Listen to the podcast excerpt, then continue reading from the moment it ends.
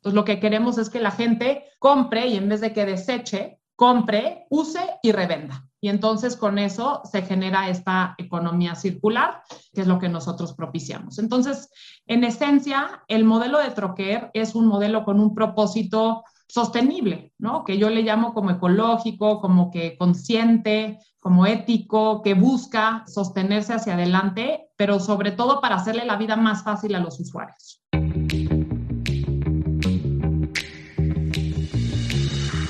Hola, soy Fabrice Serfati. Bienvenido a Read to Lead, el podcast para los emprendedores que quieren llevar sus empresas a otro nivel.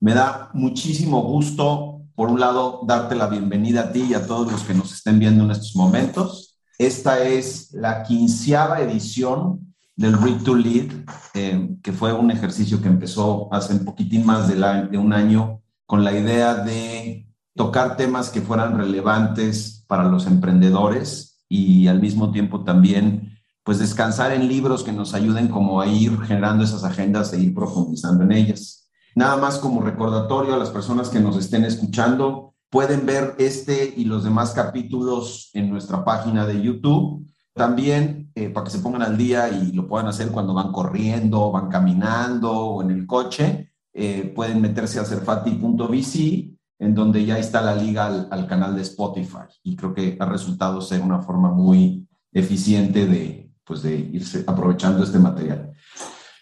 Me encanta ahora sí, darte la bienvenida, Itzia. Ha sido un verdadero placer leer esto contigo y e ir como construyendo esta conversación. Si me permites, te voy a presentar bien rápido y luego ya dejo que tú te sigas. Entonces, nos acompaña Itzia Belaustegigoitia. Practiqué mucho. Eh, es co-founder y CEO de Troquer, que es una plataforma muy interesante eh, que tiene que ver justamente con la economía circular y voy a dejar que ella específicamente haga una, una presentación de Troquer, porque creo que es importante que, que, yo no le vaya a quitar absolutamente nada de lo interesante de la plataforma en lo que yo trato de decir que hace. Tiene una carrera súper interesante también porque antes de eso, she's a recovering investor. Este, estuvo en el dark side, así como yo ahorita. Yo creo que yo nunca me voy a salir de acá. Bueno, también tengo mis pininos de, de emprendedor en algunas cosas. Eh, pero estuvo con OLVP como principal. La verdad es que es una firma súper interesante que han hecho las cosas muy bien. Y antes de eso estuvo pues como advisor de la, de la Secretaría de Comunicaciones y Transportes, también fue Chief of Staff de la Bolsa Mexicana de Valores y antes de eso estuvo en uno de los startups más interesantes de private equity que ha habido en México, que es Volaris. Estudió en el ITAM, lo cual evidentemente ya le suma puntos para todos los exitamitas que estamos viéndonos. Pues te va a eh, decepcionar porque estudié en la Ibero.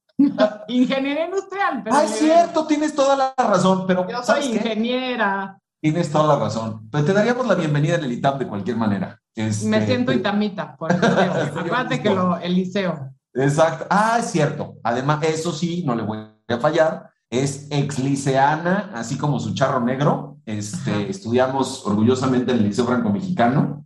Y bueno, pues salimos adelante después de esa experiencia tan traumática.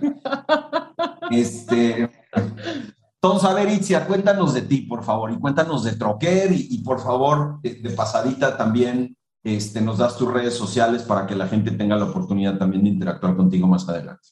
Bueno, pues Fabriz, primero que nada, muchísimas gracias por invitarme. Me ha dado muchísimo gusto compartir contigo. Tienes una sangre ligera y una mente increíble. Este, también eres em, como muy charming. Entonces, pues me da mucho gusto conocerte. También gracias por la invitación. Mira, justo el libro eh, y eh, que, pues, del que vamos a hablar va muy coincidente con lo que hago, que es eh, troquer, y sobre todo te diría que va muy coincidente también conmigo y con mi filosofía personal. ¿no? Troquer es una plataforma de reventa ¿no? de moda, básicamente. Y lo que hace Troquer es que esta plataforma digital une a compradores y a vendedores en un mismo lugar, eh, buscando eh, entregar la mejor experiencia para ambos eh, con, el, con el propósito de hacer que recuperen su inversión o que aquello que tienen estacionado en, en sus guardarropas lo puedan poner en uso y por otra parte a, los compradores que puedan adquirir objetos de larga vida, ¿no? que son buenos, que tienen calidad, eh, pero a precios más accesibles. ¿no? Entonces, en cierto sentido, es ayudar a recuperar el valor de lo que ya existe para no desecharlo y también para no fabricar adicionalmente. Y entonces es una plataforma digital con la mejor experiencia de compra y venta. Fuimos la primera empresa en el giro en Latinoamérica y eh, pues llevamos mucho tiempo justo tratando de abrir ¿no? y, logrando exitosamente penetrar en el mercado para eh, hacer un cambio en la forma de consumo. Entonces, lo que queremos es que la gente compre y en vez de que deseche, ¿no? Compre, use y revenda. Y entonces con eso se genera esta economía circular, que es lo que, que es lo que nosotros propiciamos. Entonces, en, en esencia, el modelo de Troquer es un modelo con un propósito sostenible, ¿no? Que, que yo le llamo como ecológico, como que consciente, como ético, que busca eh, sostenerse hacia adelante, pero sobre todo para hacerle la vida más fácil a los usuarios. Entonces, tú compras en Troquer productos que están autentificados, o sea, que nosotros verificamos que tienen una, eh, un estado de uso, verificamos, te damos ese, esa garantía de que, de que el objeto usado está en buenas condiciones. Y para el vendedor hacemos eso mismo, te damos la seguridad, ¿no? De que nos entregas a nosotros los objetos y que nos vamos a encargar de eh, hacer todo para que tú no tengas que dedicarte la vida a vender tus objetos, sino que puedas vivir la vida usar tu tiempo para vivir la vida y nosotros hacernos cargo de esa venta de los objetos, ¿no? Y con eso, pues hacerlo más escalable y más fácil para la usabilidad de todos en Latinoamérica. De hecho, nos gusta decir que queremos que todo Latinoamérica troquee. Súper bien. ¿Redes sociales? Itzia Belauste. Y Itzia, Y-Z-I-A-B-E-L-A-U-S-T-E y troquer es troquer.mx. MX, perfecto. Pues mira, de las cosas interesantes del, del Read to Lead del día de hoy es, yo diría que en general cuando tenemos estas conversaciones con founders, yo me siento como en igualdad de circunstancias como para tener conversaciones, en el sentido de que generalmente son temas pues que conozco o que, o que he tenido oportunidad, digamos, de practicar durante mucho tiempo. Me encanta que estés aquí porque a través tuya y a través de la lectura de este libro, que pues ya es momento que les diga que se llama The Circular Economy Handbook, lo escriben Peter Lacey, Jessica Long y Wesley Spindler, pues descubrí algo que no forzosamente tenía yo tan claro y me encanta que estés tú aquí porque estoy seguro de que sabes mucho del tema, o sea, de eso no tengo absolutamente ninguna duda, pero además lo comunicas muy bien. Y es todo el tema alrededor de la economía circular de las cosas con las que yo me quedé así como muy, eh, fue de lo primeritito que me, que me entró en, la mente y que me empezó a generar ruido cuando empecé a leer el libro. Y ahorita voy a hablar brevemente del libro y de ahí ya me paso a que tú nos des un poquito también tu impresión. Es cómo habla del modelo lineal de consumo en donde la gente o, las, o las compañías toman, construyen y desperdician el, proceso, diga, en su proceso de producción. Y todo el libro le hace honor ahora sí que a su nombre en términos de cómo modificar ese patrón de consumo y de producción completamente insostenible en un modelo de negocios que dé la vuelta y que sea circular. Para quien se vaya a echar el tiro de leerlo, les vamos avisando que está, está denso, denso. Platicábamos, Itzi y yo al principio, antes de entrar a esto, que se ve que lo escribieron consultores y pues trae ahí una agenda muy particular, muy interesante de, de las industrias que analizan. Pero me parece que presenta un par de cosas interesantes. Una de ellas es obviamente una nueva forma de pensar alrededor de los negocios y en ese sentido no tiene desperdicio. O sea, no me arrepiento de haberlo leído, la verdad aprendí mucho. Eh, generó conciencia en mí pero además abre la puerta a algunas cosas que tienen que ver con temas de colaboración, de cómo la tecnología facilita todo esto, donde como startups es, un tema súper relevante, pero también cómo esto tiene una, eh, un trasfondo hacia la cultura de la organización. Y eso me parece que es fundamental en un mundo donde cada vez es más difícil adquirir talento, cada vez es más difícil retener talento y cada vez es más difícil eh, ser auténticos como negocios, como emprendedores, como, pues como familias que están construyendo negocios en el largo plazo, ¿no? Yo veo mucho a Ignia como un lugar en donde, en donde nos ocupamos de la gente y la agenda de la circularidad se vuelve muy importante, mucho más allá del ESG y todo este tipo de cosas, ¿no? Entonces, ya con esa introducción del libro, Itzia, por favor, dinos, ¿qué te pareció? Me voy a ir un paso atrás y eh, ah, ¿Puedo hacer un comentario nada más? De todos los Read to Leads que he hecho, que son 15, la única persona que me entrevistó para aceptar hacer el Read to Lead es Doña Itzia. Entonces, desde ahí, desde ahí se dan cuenta de la profundidad de la mujer y que, the way, me encantó que lo hicieras y que no me dijeras luego, luego. Que... Ha habido gente que me ha dicho que no, pero. seguro. Sí, mucha. Pero, pero tú fue, no, a ver, espérame, vamos a platicar, vamos a conocernos y a ver si le dedicamos tiempo a esto. Te lo agradezco.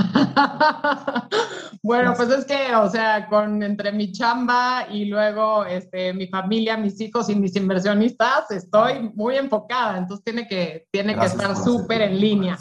Este, y, y, digo, de nuevo, o sea, decirte que esto ha sido un descubrimiento tanto del libro como de ti, Fabriz. Em, ya me habían platicado de ti, entonces ha sido ha sido súper bueno estar en contacto. Entonces, me voy hacia atrás y em, me gusta mucho este podcast por el propósito que cumple, ¿no? Por el propósito de Read to Lead.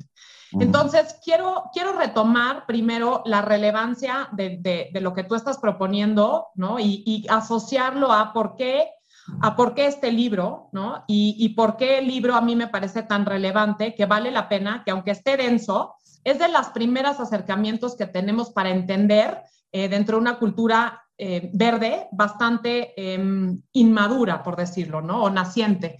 Entonces es un primer comienzo para abrir el panorama. Entonces me parece un buen comienzo como para que todo líder, todo líder en un em, mundo 2022, eh, ¿no? O sea, ya, ya pasó pandemia, en la pandemia nos dimos cuenta de la conciencia, de la sustentabilidad, de la sostenibilidad, de la parte ética, de la salud, de cómo valía la pena cuidar el medio ambiente. Entonces, eh, venimos justamente saliendo de eso, en donde hay más apertura para esto y yo creo que estamos en un momento también que ha marcado cambios en la tendencia de consumo. Entonces, por eso me parece relevante que lo hayas traído a la mesa y decirte que para cualquier líder esto tiene que formar parte de su agenda en mayor o menor medida. Eh, entre más grande sea eh, pues la startup creada, pues evidentemente será y que no tenga una base de sustentabilidad, pues evidentemente será algo que tendrán que ir metiendo poco a poco, pero sin duda cualquier líder tiene una responsabilidad al respecto y todos los líderes, por lo tanto, están como interpelados por este libro, ¿no? Entonces, totalmente. Sugiero, ¿no? Que, que justo atemos esa relevancia, ¿no? del read to lead por ahora meterle al liderazgo, un liderazgo con propósito y un liderazgo que busque más allá del fin económico. Porque típicamente yo casi te diría que a todos los que has entrevistado trabajan ¿no? Y han creado negocios con la finalidad de ayudar a los demás, pero también pues, de crear un negocio. Em, entonces, pues como que ahí como que yo quería meter eso, ¿no? Fíjate que te, te, voy a interrumpir nada más un segundito. Usaste una palabra que me parece súper relevante y tiene que ver con lo ético.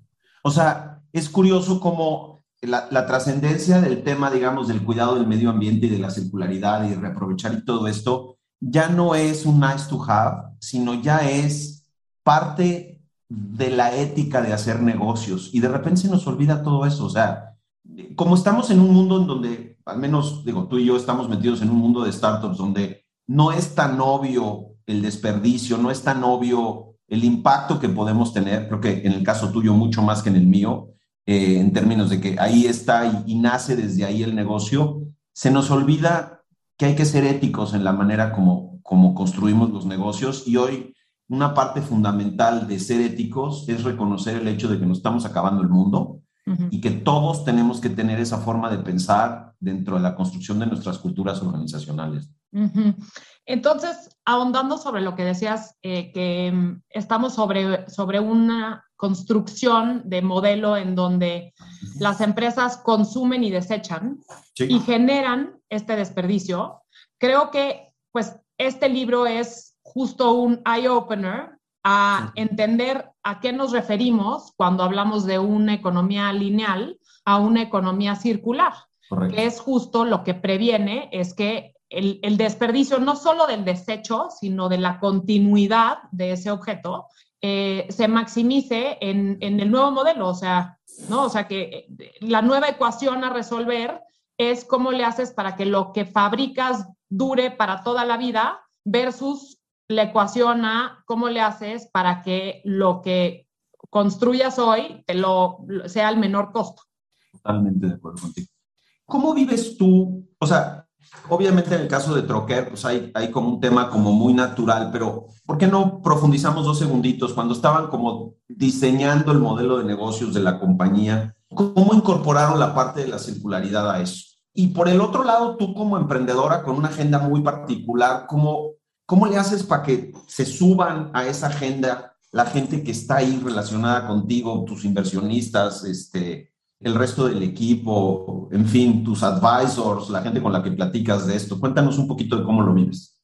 Pues en sí, el modelo de negocio está basado en la reutilización. O sea, la conciencia de la circularidad es la naturaleza misma de mi propio modelo de negocio. Entonces, nace de que el cliente y ahí es en donde yo veo que está todo, y, ahorita, ahorita ahondamos en, cómo el resto tiene que estar eh, alineado, pero parte justamente de pensar en que nosotros como personas queremos maximizar nuestros recursos. Correcto. Entonces tú tienes tiempo limitado y tienes dinero limitado y tienes espacio limitado, y entonces pues estás en tu casa y dices, pues este espacio lo tengo lleno de objetos, ¿por qué no saco esos objetos y los pongo a vender? Y con eso recupero la inversión. Entonces, con eso ganas espacio y ganas dinero, porque tú habías invertido en eso, pero está estático, no lo usas. Entonces, con esa necesidad o con ese dolor, es que pensamos que seguramente habían personas que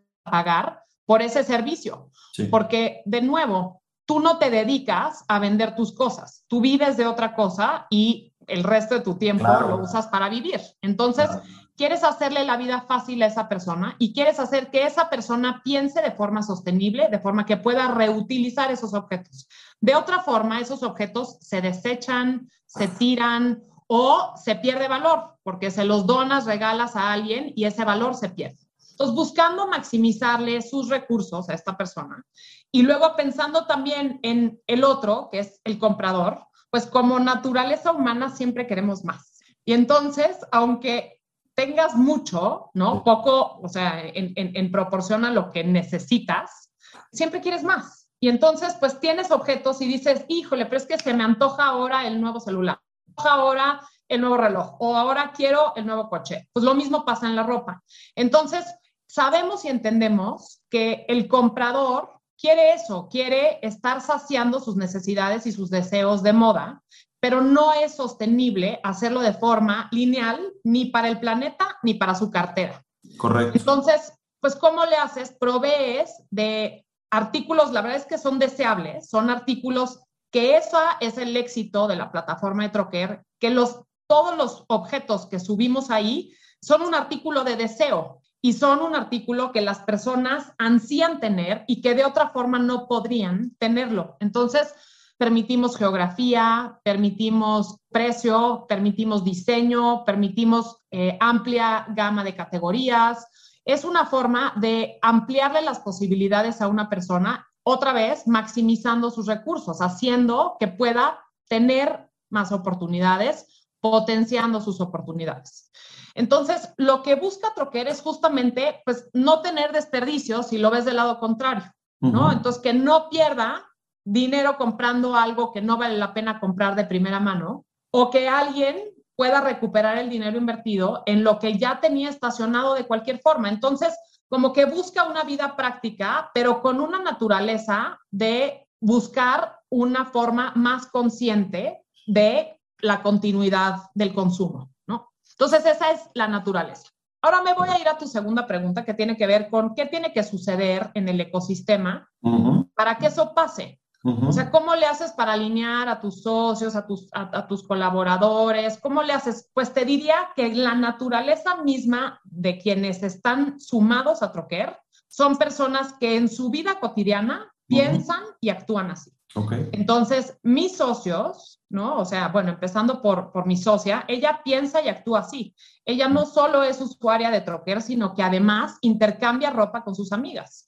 Eh, y luego, pues mis demás socios son personas que sus esposas compran y venden eh, objetos y ellos mismos son personas que le buscan a cómo llevar una vida más consciente. Entonces, te diría que de naturaleza, todos aquellos que están cerca de Troquer es porque en su propósito y su inspiración personal está el propósito de vivir mejor o vivir más consciente o do good ¿no? y do well.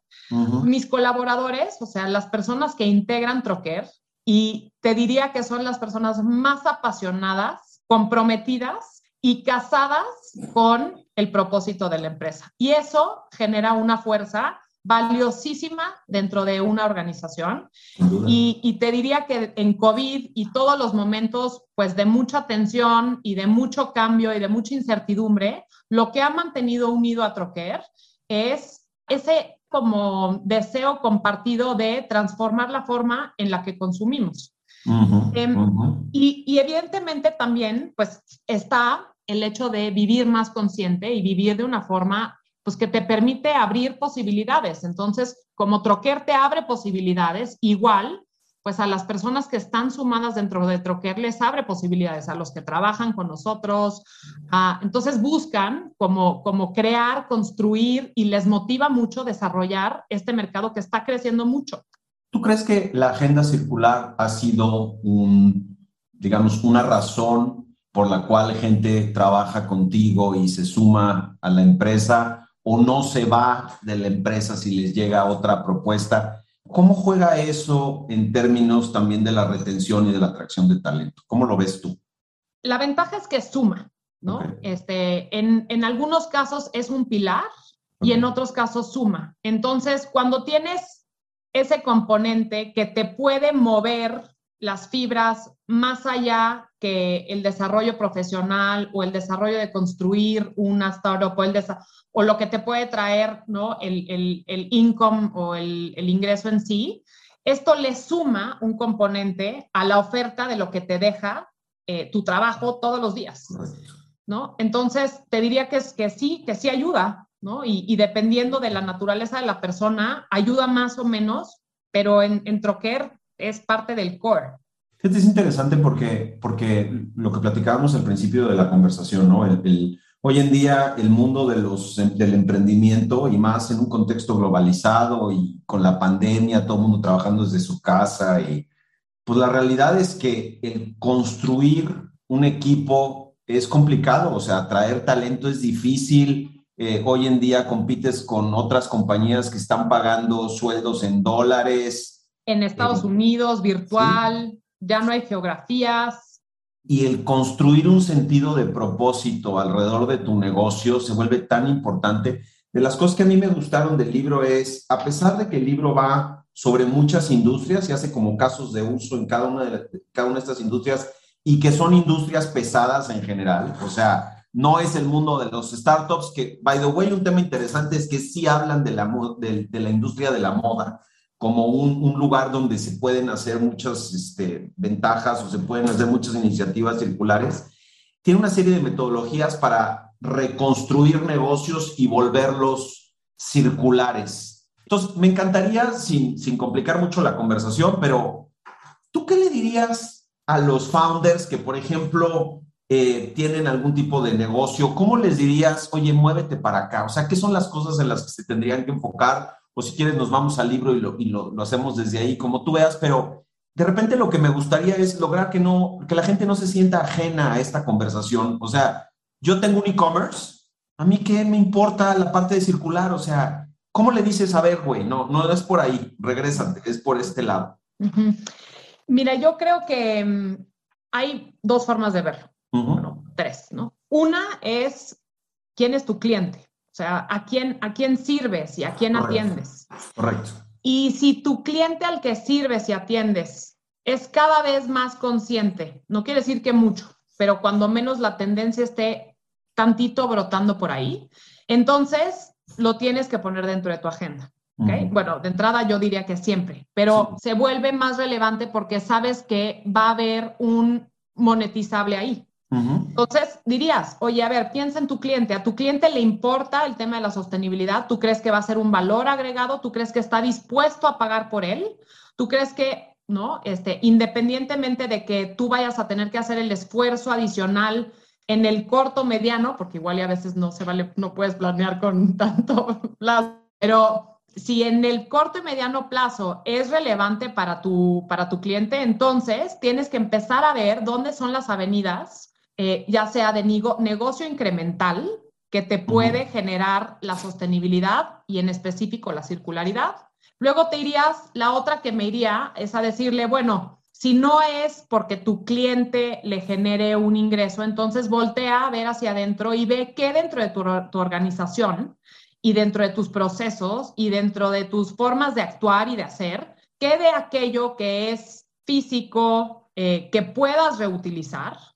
¿Qué, qué, es aquello de lo físico que, que, justamente genera este desperdicio? Lo puedes o reutilizar o minimizar el desperdicio y que eso te permita también ahorrar, o sea, a, a, su vez hace que ahorres costos. Sí. Y luego también pues ponerse a pensar, y esto ya va hacia startups más desarrolladas, porque, porque aquí es en donde tendrían que estar viendo una pérdida de valor.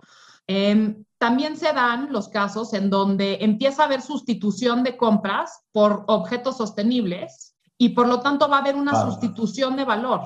Entonces, también ver, ¿no? Justo regreso a, esto de, de, ver si el cliente, pero pero el, cliente, si ves que está yéndose, tus ventas siguen creciendo y tal, pero de pronto no te estás dando cuenta que hay un componente que el valor se está yendo a otro lado porque su decisión es primero por sostenibilidad, porque los demás factores están todos equal.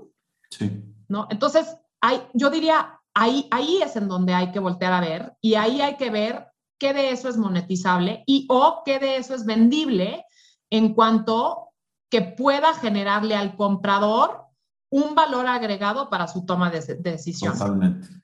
Fíjate que ahorita que hablabas, una de las cosas que me venían en la mente, y creo que ya alguna vez ya lo he platicado en uno de estos podcasts, es, yo fui super early adopter de que te traigan el súper a la casa.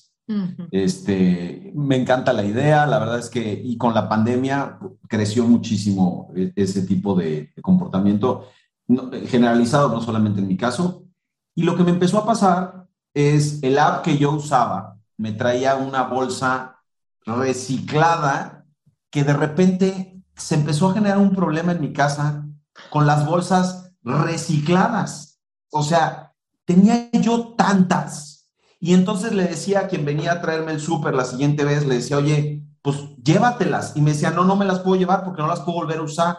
Y yo decía, güey, ¿cómo? No entiendo. Y entonces de repente Salió justo, que ahora soy cliente de justo, no hay ningún anuncio, simplemente me ha funcionado muy bien y me gusta mucho que, que las cosas mejoren, donde hoy me traen las cosas en unas cajas y las sacan en mi cocina. Y no me dejan, me dejan una florecita muy linda, generalmente, es un detallazo, pero, pero no me dejan basura. Y es un poco ese, ese proceso de repensar cómo el cliente en el fondo lo que está buscando es una solución a sus problemas con una experiencia que vaya acorde a sus valores. Y, creo que, nada más para acabar ese punto, un tema que me parece interesantísimo, que creo que el libro no lo toca bien porque habla de industrias muy grandes, algo que es natural en el mundo de los startups es la parte de la colaboración. O sea, nacen colaborando, eh, mucha gente dedica tiempo a muchas conversaciones que no forzosamente reditúan en una oportunidad de negocio inmediata.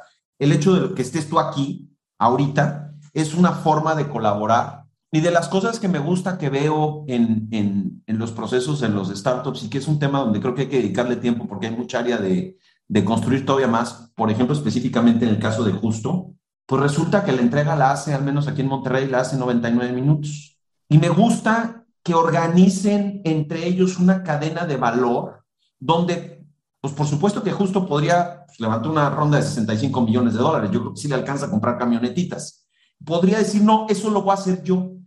Pero parte de la circularidad es justamente no tener capacidad instalada ociosa que genere desperdicio o que genere contaminación adicional. Entonces, ese ecosistema como muy construido alrededor de la colaboración es como de las partes inherentes a los startups y me parece súper interesante porque hay mucho camino todavía por andar en ese sentido, ¿no? Sí, en la parte de la colaboración, justo, o sea, el en materia, este, cuando tú logras, ¿no? O sea, hacer que el otro se especialice en lo que hace y tú te especialices en lo que haces, pues ahí es en donde ¿no? se potencia la esencia de cada una de, los recursos, ¿no? si lo quieres ver así. Y sí, genera mucha integración, o sea, crea este sentido de colaboración, crea este sentido de que, pues como dice tu background, ¿no? Todos estamos en el mismo barco, este, compartimos el beneficio y por lo tanto, pues tú haz lo tuyo, yo hago lo mío y hay que colaborar y hay que hacerlo mejor juntos. Totalmente. Oye, te voy a hacer otra pregunta como más, o sea, alrededor del, en el libro hay un capítulo donde habla de los servicios financieros y cómo tienen un impacto, digamos, en la construcción de los negocios y, y facilitadores de que haya transformaciones este, hacia la circularidad. De hecho, también, sui generis, cuando estábamos preparando este podcast, Itzi y yo tuvimos una conversación con Marius Calvet, que es la directora de sustentabilidad de Grupo Financiero Banorte, que es una muy querida amiga que además muy generosa nos regaló algo de tiempo para platicar, justamente como para escarbarle al tema de cómo los servicios financieros podían construir en ese sentido, o más bien cómo las industrias de los servicios en general, que no tienen eh, desperdicio físico, que no tienen merma este, de, materia prima, que pues, ¿cómo le hacen para entrarle a esto? Y la verdad es que sus puntos de vista fueron súper interesantes. Y en ese sentido, te quiero preguntar, ¿cómo vives esto, pues, por ejemplo, con tus inversionistas? Porque, pues, yo como inversionista y tú, recovering investor, eh, de repente quieres como imponer tus agendas eh, que no forzosamente son de negocios específicas, y yo siempre digo que estamos, que los que invertimos estamos en el negocio de construir partnerships, de construir sociedades y cuando tienes una agenda muy específica que vienes a imponer, realmente vas en contra de construir un partnership. ¿Cómo, lo vives? O sea, ¿qué le dices a los founders que están allá afuera y que de repente les llega un very forceful investor diciendo, tienes que ser circular porque I look good cuando tú eres circular? ¿Qué, cómo, ¿Cómo vives eso tú? Digo, la tienes fácil porque tú eres circular, pero, pero ¿y ellos qué rollo? Sí, sí, sí. El inversionista juega un papel, pues, habilitador. Es, un, es un papel de, colaborador, de socio, de habilitador. O sea, justo, justo en esta parte de la colaboración, es decir, a ver, yo tengo este capital que quiero venir a poner en uso, pero lo voy a destinar en un lugar en donde tenga el doble propósito de que pues detone, construya, crezca exponencialmente, me dé los rendimientos que busco, pero a su vez eh, cree pues esta externalidad, ¿no? Entonces, inversionistas con esa doble filosofía hay pocos, ¿no? O sea, seguramente tú en tu fondo, el tema de la sostenibilidad no es un criterio de, de inversión bueno, a raíz de esto, a raíz de esto lo hemos, bueno, tenemos un ESG fuerte porque la verdad es que mi socia Cristín y Cristina Fernández, que es nuestro controlador, le han dedicado mucho tiempo a esto y le estamos dedicando mucho. Pero a raíz de este libro y de la conversación contigo, abrimos un capítulo nuevo de esto, o sea, de cómo nuestro proceso de análisis, el nuestro, y cómo nuestro proceso de monitoreo de las inversiones necesita tener algo de esto. No va a ser un factor de discriminación, sin duda, pero nosotros mismos como emprendimiento, nosotros fondo, tenemos que volvernos circulares sin duda. Pues me gusta ser detonante dentro de Ignia, ¿eh? sin duda, sí. Me da gusto. There you go. Ahí está tu legacy. Este, digo, también decirte que yo estuve en la bolsa y cuando estuve en la bolsa, justo lanzamos el índice sustentable. Sí, claro Y fue de las cosas que cuando lo hicimos con Iris, fue de las cosas que me encantó lograr porque me pareció un, una innovación eh, distinta a todos los demás índices o instrumentos invertibles y que podía seguir aquellas empresas que, que lograban ambas cosas, ¿no? Entonces, el inversionista es detonante porque es colaborador y porque es habilitador y porque con el eslabón que apoya con recursos y con capital y muchas veces también con guía, ¿no? Suma en el sentido de que puede invirtiendo en varias empresas y encontrando dónde está el eje, sus inversiones pueden hacer el doble de, beneficio si, lo hace con un propósito doble, genera ¿no? este valor agregado, este como smart know-how al momento de invertir y dónde esos elementos de potencia que sí te dan y luego que, que no te dan. Entonces, eh, pues con mis inversionistas, ellos han sido pues muy promotores de Troquer, ellos definitivamente están convencidos que los nuevos modelos de negocio que estén pues basados en, la sostenibilidad van a seguir creciendo y lo ven con nosotros.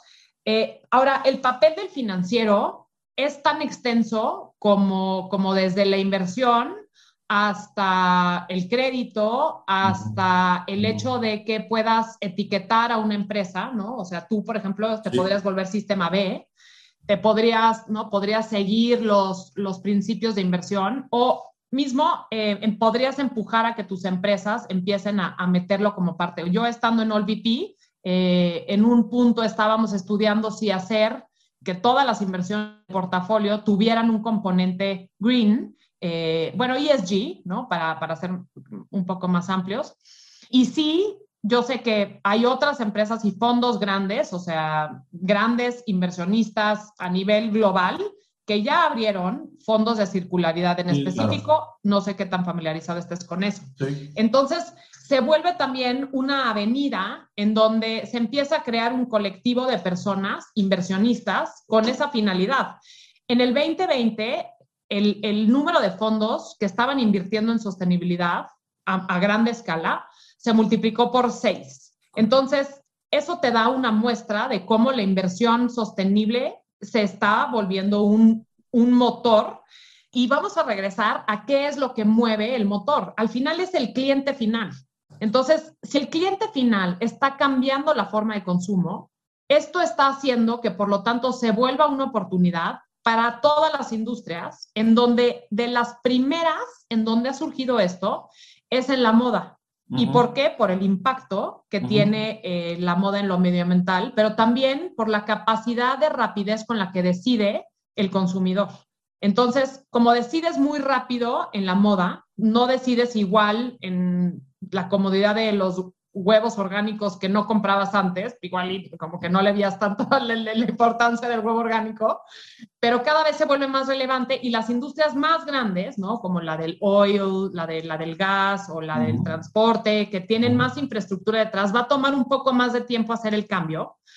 Em, por eso se ve más potente es eh, como es esa subida en las industrias como la moda o en Kavak, ¿no? Kavak también es un modelo circular.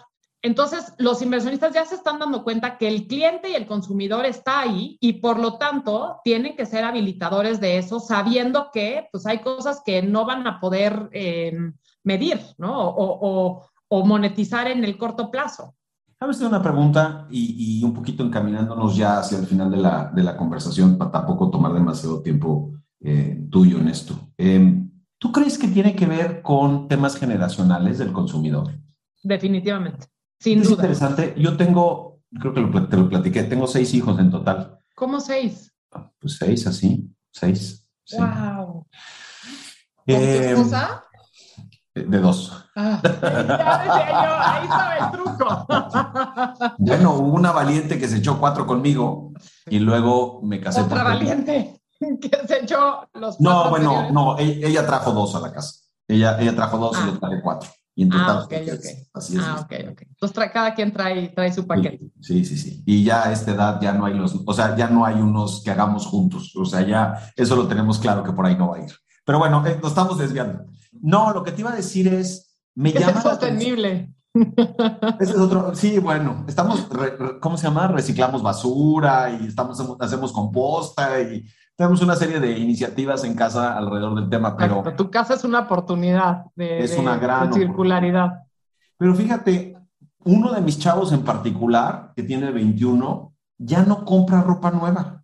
O sea, no es cliente de Troquer. ¿Será pronto? Eventualmente, yo creo que sí. Pero ¿sabes qué le gustan todos estos, ¿cómo le llamas? Thrift shops, donde vas y compras pues camisetas, jeans, este, chamarras.